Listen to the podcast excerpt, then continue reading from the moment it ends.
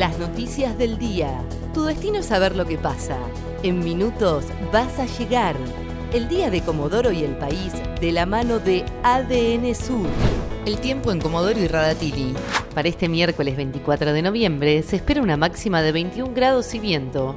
El jueves seguirá ventoso con una máxima de 24 grados. Asumió Leonardo Das Neves como nuevo ministro de Seguridad de Chubut. El acto de asunción en reemplazo de Federico Mazzoni se llevó adelante este miércoles desde Casa de Gobierno. También asumió el nuevo jefe de la policía, Víctor Acosta, quien reemplazará a Miguel Gómez a cargo de la jefatura de policía de la provincia. Inició la inscripción a vacantes de alumnos de escuelas sobre demandadas. Este miércoles, a través del Ministerio de Educación de Chubut, se inició en Comodoro el cronograma de sorteos de vacantes escolares que se extenderá esta semana en las distintas ciudades de la provincia. El operativo para la inscripción de estudiantes que quedaron fuera de las escuelas sobredemandadas inició esta mañana y se atenderá tanto hoy como mañana de 8.30 a 13 horas en la escuela número 743.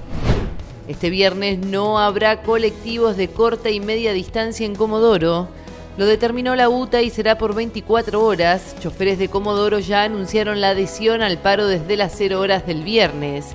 Es ante la falta de respuesta al pedido salarial de 100 mil pesos de básico que hicieron en el Ministerio de Trabajo de la Nación. A través de un comunicado informaron que pretenden para los trabajadores del interior el mismo incremento salarial que se acordó hace más de un mes con los compañeros del AMBA y agregaron que los tiempos de los trabajadores se han agotado.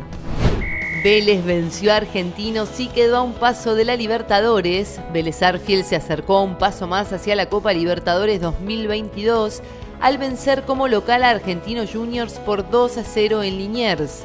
Lucas Prato volvió a jugar con la camiseta de Vélez, fue ovacionado y respondió de la mejor manera marcó uno de los goles de la victoria del Fortín.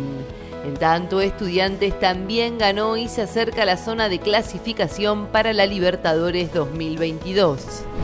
En enero comenzarán los ensayos de la fase 1 de la vacuna argentina contra el COVID-19. Así lo informó el Ministerio de Ciencia, Tecnología e Innovación Está pensada como refuerzo para personas que hayan recibido el esquema completo de otras vacunas y cuya respuesta inmune empieza a bajar luego de un periodo superior a seis meses, y también como vacuna de primo vacunación. El tiempo en Comodoro y Radatili. Para este miércoles 24 de noviembre se espera una máxima de 21 grados y viento.